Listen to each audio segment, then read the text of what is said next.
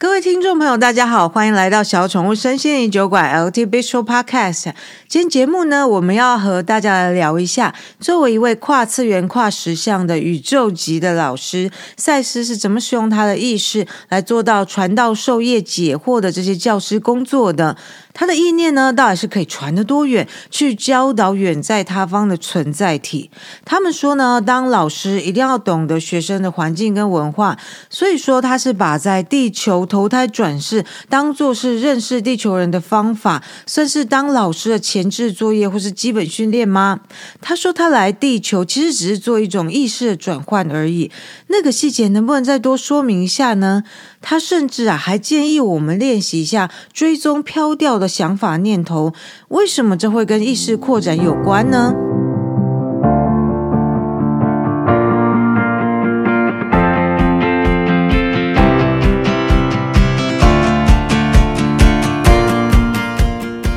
今天这一集的节目，我们要来继续聊聊赛斯与 Jane Roberts 出版第一本书《灵魂永生》的第三章，赛斯的工作以及他的工作带他进入的那些实相次元的下半场。上半场呢，就上一集啦。我们主要是在讲赛斯老大跟人类的不同之处，而我也建议大家在听这些不一样的地方的时候，除了是带着一种对于多次元存有好奇心之外，也可以把它拿来当做是自我觉察练习。而今天呢，我们会着重在意识的操作运用这个部分，来看看赛斯的工作内容、工作流程，还有前置准备作业有哪些。好的，首先呢，我们先来讲好玩的东西哦，它叫做意识的机动性 （mobility of consciousness），也就是说，试试看意念能够传送多远。赛斯啊，这其实是赛斯跟他同伴同事之间一个游戏。他们啊，他是他他说他们之间会玩一种游戏，叫做意识的机动性 （mobility of consciousness）。也就是说，他们会玩玩看，他们可以把他们意识发送到多远的地方去。也就是说啊，他们在玩说，他们可以把他们意识以想象的方式发那个意念到别的实相去。可能是一个物质实相，或者是非物质实相吧。有可能是在同一个宇宙啊，或根本就是跨宇宙送意念到隔壁的宇宙去。或者甚至有没有可能是把意念送到隔好几个宇宙之外的某个宇宙里面的某个星系上面的某个星球上面的某一个存有呢？他们有时候啊，就是会玩这一种游戏，看看他们的意识到底可以送到多远，而对方是可以感应到、可以接收到的。诶，这听起来蛮好玩的哈。好，那接下来我们再讲讲赛斯，他身为一个老师，他的工作需要做什么前置准备作业？他说呢，作为老师的工作，他他说他主要工作在教学嘛，他是个老师，因为在当老师，所以他就去过很多不同的石像，在很多不同的次元的存在石像当中去宣扬他的教学。不过，在他开始传授他的观念之前，他有很多准备工作要做。主要呢，就是要跟他的学生建立一个沟通的桥梁。这个桥梁呢，就是在学生所存在的那个次元之外，建立起一个心理结构。然后在那边，塞斯跟他学生可以用一种比较不会受到学生的实相次元干扰的方式进行沟通跟讯息传递。这个部分呢，我们在节目的第六十九集曾经谈到过。不过这边呢，赛斯他又更深入一点的说明，他是怎么训练他的学生的。比方说，在地球的二十世纪，他的学生就是 Jane Roberts 鲁伯。那他说呢，他必须了解他的学生所在的这个特殊的实相系统。以赌博来说，就是说啊，赛斯必须了解二十世纪的地球实相系统是怎么一回事。对，在二十世纪初期，在美国东岸的天主教环境出生成长的 Jane Roberts，他学到的思想体系是什么？对 Jane 来说，有意义的象征是什么？而且呢，而且而且哦。赛斯还要，他还必须要去测量 Jane 这个人的人格稳定度。要知道 Jane 对于他自己的人生有哪些需求。比方说，我们讲成年以后好了，Jane 他想要谈恋爱，他想要当作家出书，他想要赚钱，他想要人生伴侣结婚，他想要和另一半有自己房子等等之类的这些需求呢，赛斯也得把他们考虑进去，不能够说啊，Jane Roberts 你是我的学生，所以。只要可以用最有效率的方式为我传讯就好，其他地球人世俗的事情你都不要管了。哎，不行，这样子的哦。他也是要尊重 Jane 他那些在地球上世俗上的需求跟呃喜好的哟。好，那再说到传递讯息这件事，其实啊，传讯这件事情，我们脑中可能就会想到传讯有个画面出来，就是有个灵媒，然后他口中说出别的存有，透过他而讲出来话。但是呢，其实传讯这件事情也是可以执行的，很不着痕迹的哦。像是赛斯他就说，在一开始的时候，当他在跟学生还在建立关系、建立那个沟通的心理结构的时候，他会。丢一些讯息、一些资料给他的学生，我猜他的学生大概就是有一个什么天马行空、天外飞来一笔的念头，或者有突然有个什么灵感冒出来，或者是突然明白什么道理、觉知了某种天启之类的。而赛斯会做得很不着痕迹，所以那个学生其实并不知道是赛斯传递的讯息给他。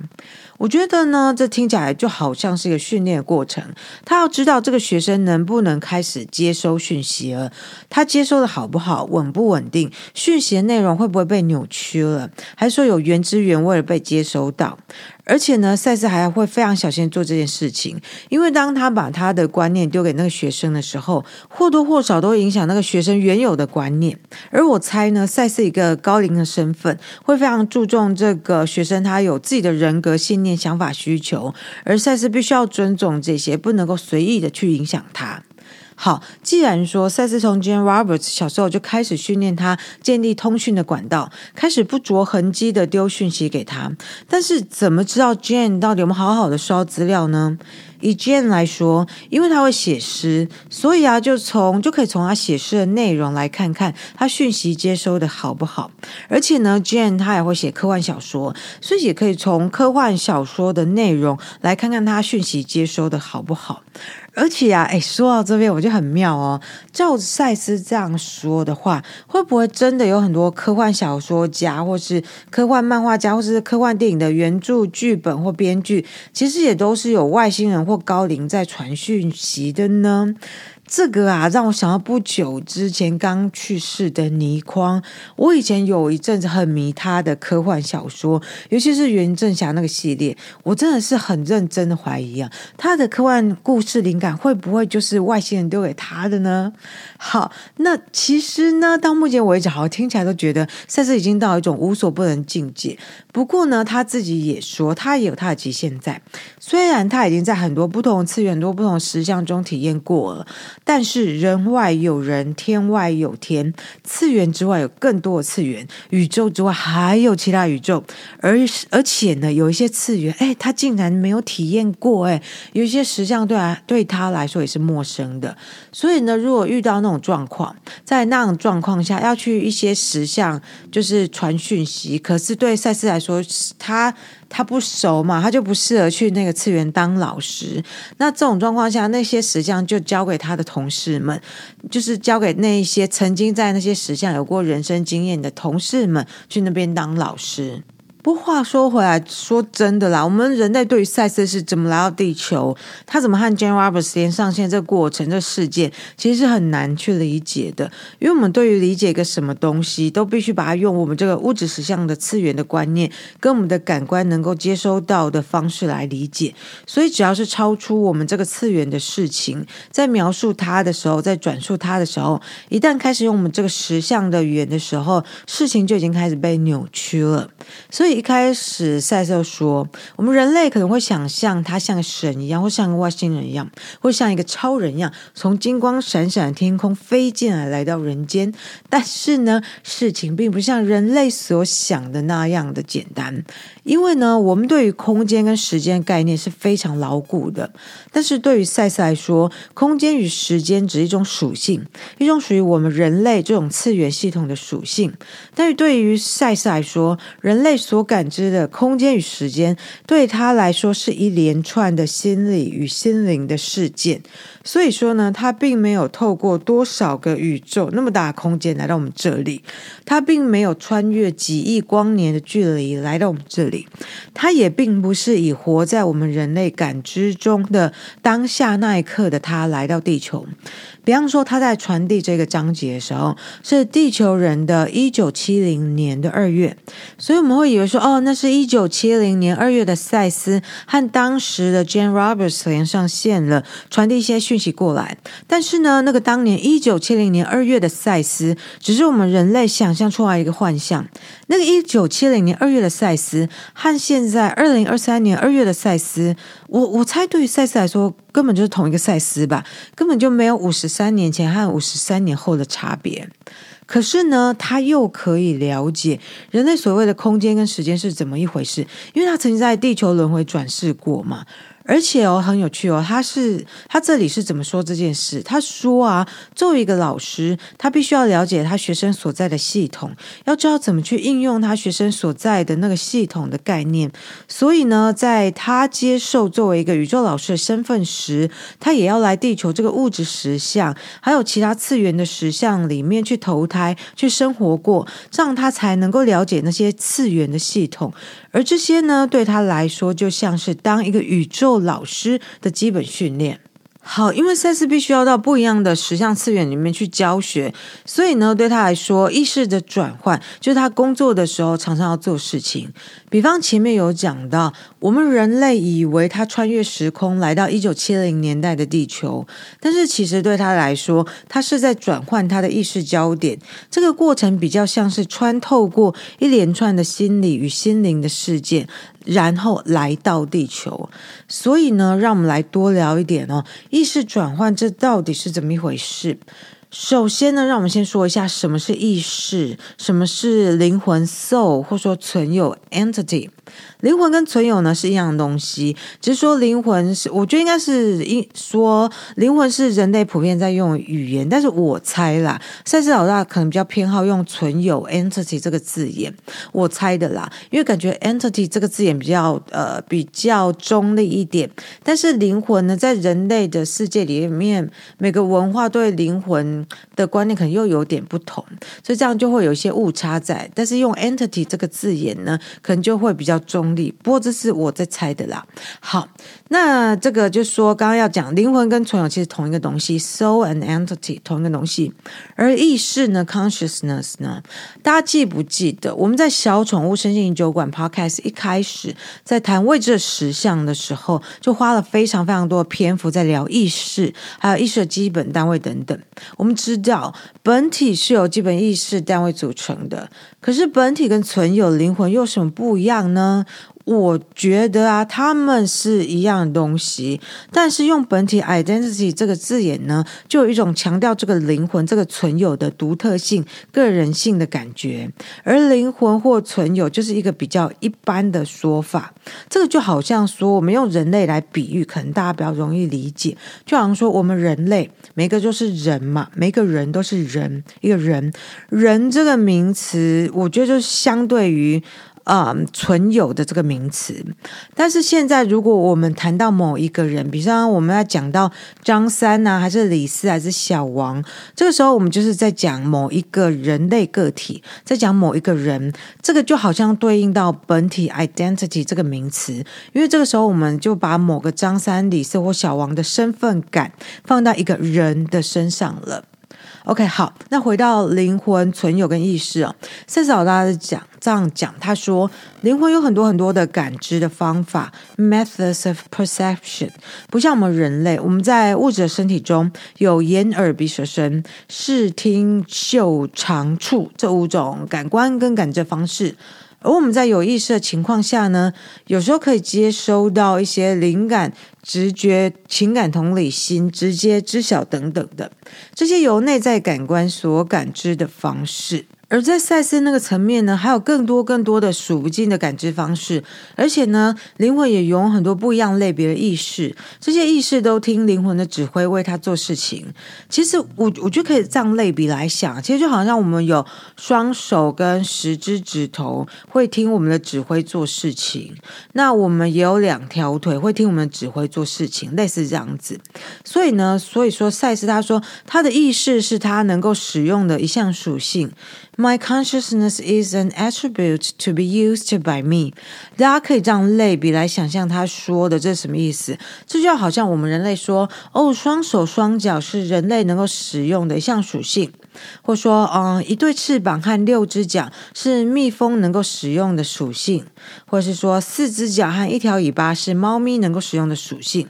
或者说，嗯，我们来举一些比较非实体的东西。我们人类可以说，头脑是我们人类很好用的一项属性，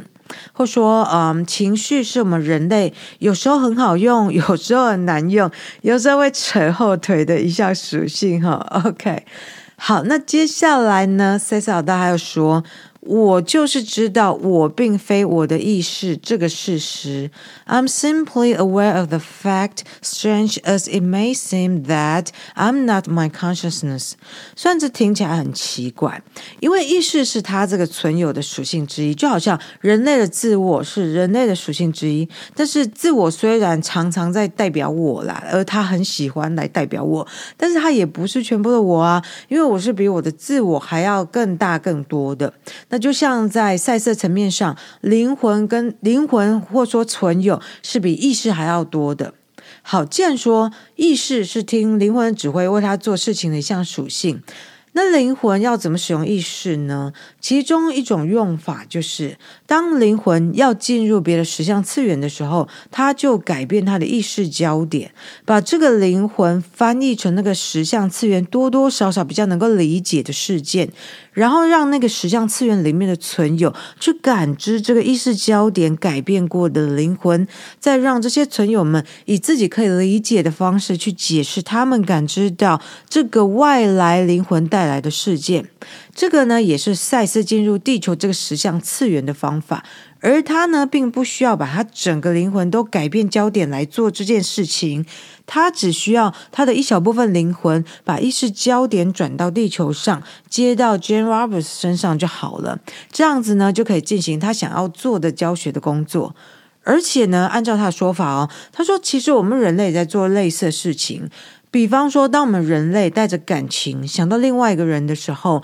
其实我们是真的有传送一个我们的小小对等物出去。只是说，我们跟赛斯的差别在于功力深厚程度不一样。他送出去的那个对等物里面，还包含有一小部分他的意识，所以可以和他在想的那个人沟通对话。好，其实啊，赛斯如果愿意的话，他也可以分出一小部分的灵魂，在二十世纪的地球，或是二十一世纪的地球，再次的投身为地球人，重新体验一次。但是他已经没有必要这样做了，他有很多其他的方式可以去进行他想要做的事情。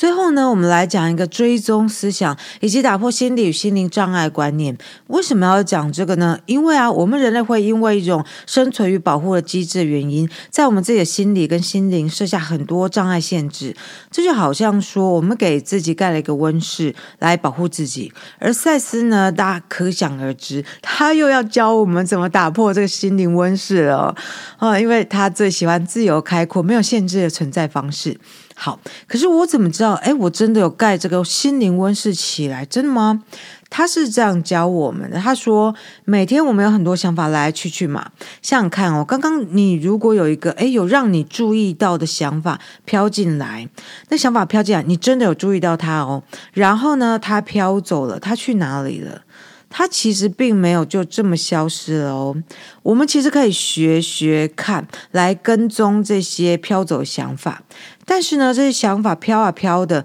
可能会飘离开我们物质实相的三次元，然后我们就不再感觉到它了，就以为这个想法消失了。所以呢，这里呢，我们还可以这样想象。刚刚我是用温室来比喻嘛，不过赛斯老大他是用悬崖来比喻。他说，我们存在于三次元实相之中，就好像是在一个三次元的高地上。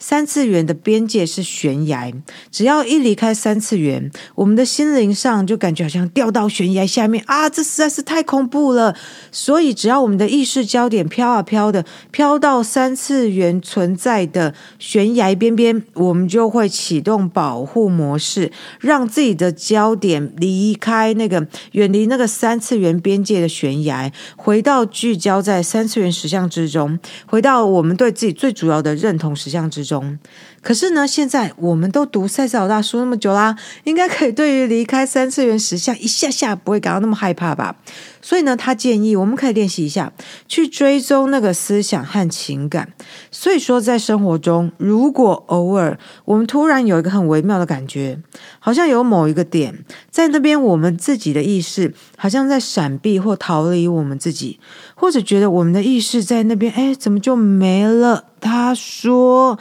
那个点呢、就是我们自己建立起心理与心灵障碍的地点，而这些点呢，就是我们应该要去探索、探索的地方。这样子，我们就会更感觉到我们的意识是更灵活、更有机动性、更不受限制的。好的，这就是我们今天要谈的。赛斯是如何当跨次元的老师？他是如何使用意识这个属性跑到别的实相，去和他的学生接上线？他如何和学生可以沟通无障碍？最后呢，我想要再提醒大家一下，来练习我们刚刚最后讲到的追踪想法的这个意识练习，来看看你可以追踪到什么东西哦。好的，感谢大家今天的收听，也请你们订阅追踪我的小宠物身心灵酒馆 L T B Show Podcast，到脸书粉丝赛斯盐酥鸡留言给我，或是到小宠物的网站 L T B Show dot com 来逛逛，下回见。